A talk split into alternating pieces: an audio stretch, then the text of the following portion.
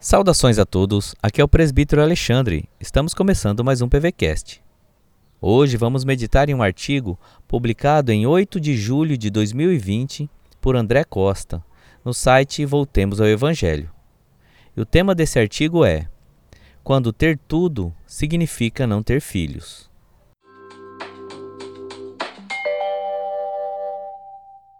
Em 2013, eu estava de casamento marcado com minha esposa.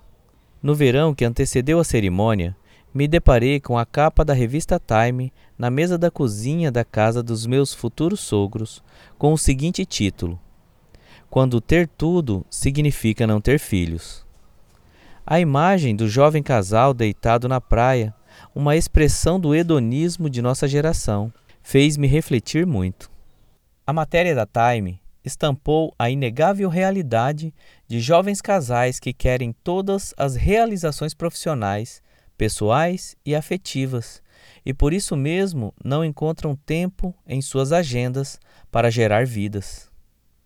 Depois de conhecer o mundo, ganhar promoção profissional, ter estabilidade financeira que julgam adequada, o casal talvez já desenvolveu hábitos que não mais se compatibilizam com filhos na casa.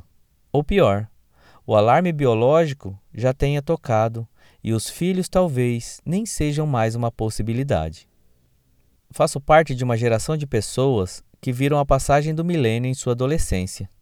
Quando pequenos, recebemos da cultura a afirmação irrestrita de nossa genialidade com uma promessa de uma vida repleta de grandes realizações, aventuras e descobertas.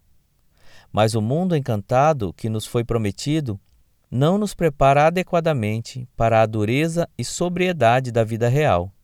Temos limites. O tempo não é infinito. A vida não é necessariamente melhor quando fazemos ou conquistamos tudo o que queremos. Na busca desenfreada por satisfação pessoal, nossa geração vai descobrindo que, na verdade, se tornou escrava de sua própria vontade. Na vida real, o ser humano existe para servir. Um filósofo dinamarquês, Kierkegaard, resumiu: A porta da felicidade abre somente para o exterior.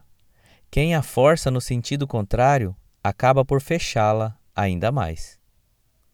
Servir é um chamado para a vida.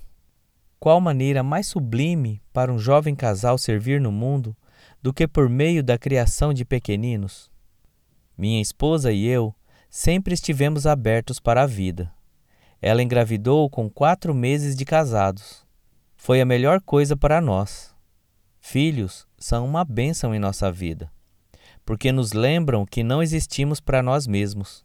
Também nos ajudam a entender que precisamos fortalecer a fé para educá-los nos caminhos de Deus, diante deste mundo cheio de incertezas. Debaixo da autoridade do Criador, olho para meus filhos e reconheço que é amando, honrando e servindo minha esposa que farei com que sejam pessoas melhores. Dizem que é preciso conhecer bem seu cônjuge para finalmente ter filhos. Certa vez ouvi de um homem de Deus que você conhece melhor seu cônjuge quando ele precisa acordar às três da madrugada para trocar uma fralda. Ele estava certo.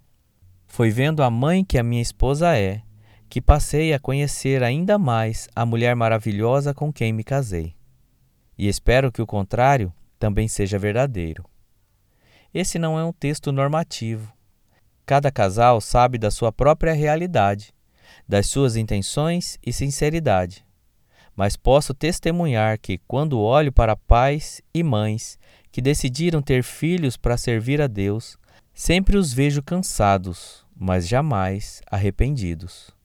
Como diz Chesterton, a coisa mais extraordinária no mundo é um homem comum, uma mulher comum e seus filhos comuns. Pense nisso e Deus abençoe o seu dia.